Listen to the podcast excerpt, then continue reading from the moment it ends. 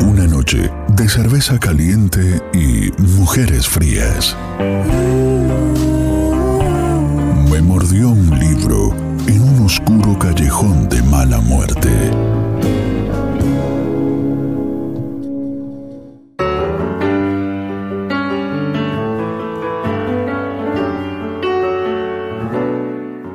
Un traspié de ortografía en la partida de nacimiento, ese Dalmiro esdrújulo, le inspiró otras erratas. Con 22 crímenes sobre su conciencia, ingresó en el presidio, condenado a perpetuidad y a un año más, por las dudas. Dalmiro Ponce no toleró el añadido. La cadena perpetua vaya y pase, pero el año más no lo aguantaría, así que resolvió evadirse. Fue torneando un plan tras otro y a todos se los estropeaba algún inconveniente de muros y de rejas o esa estúpida prohibición de cavar túneles. Hasta que al fin tuvo una revelación cuya sencillez le arrancó lágrimas e interjecciones blasfemas. Si estaba preso, era porque una voluntad o una serie de voluntades, la de la policía, la del juez, la de los carceleros, se había propuesto tan odioso designio.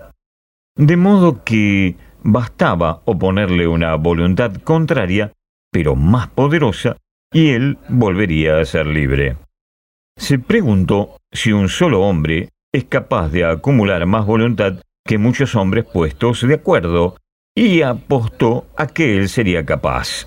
Se preguntó si su voluntad, sin más auxilio que sí misma, podría prevalecer sobre voluntades que se ayudan de un presidio, y otra vez apostó a que sí.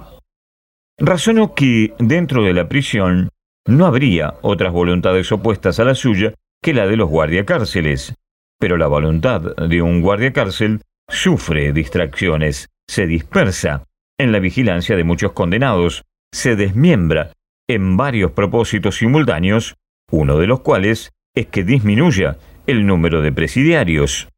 Su voluntad renunciaría a toda distracción, se concentraría en un solo punto. Le llevó años juntar voluntad en cantidades suficientes como para no hacer después un papelón. La almacenaba y la mantenía intacta, oculta, de modo que en todo lo demás era un hombre indiferente o sumiso, se convirtió en el condenado modelo, execrado por los otros reclusos que no le perdonaban tanta docilidad y que alguna vez lo hicieron víctima de vilipendios infames. Dalmiro Ponce lo soportó todo, con blandura de esclavo, decidido como estaba a no gastar su voluntad como si no fuera en la determinación de fugarse. Cuando calculó que su voluntad ya sobrepujaba cualquier voluntad antónima aunque se parapetase tras un presidio, se puso de pie en el calabozo y gritó, Soy libre. Tomás de Quincy se pasó la vida preparándose a morir como él lo resolviera.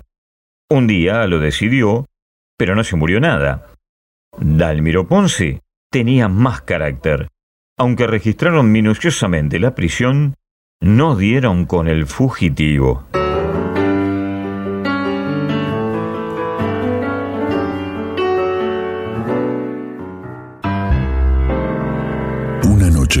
Cerveza caliente y mujeres frías. Me mordió un libro en un oscuro callejón de mala muerte.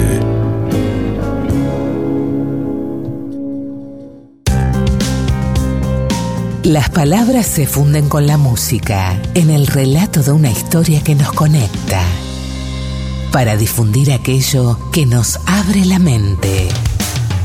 El narrador, todo lo que fue, es y será.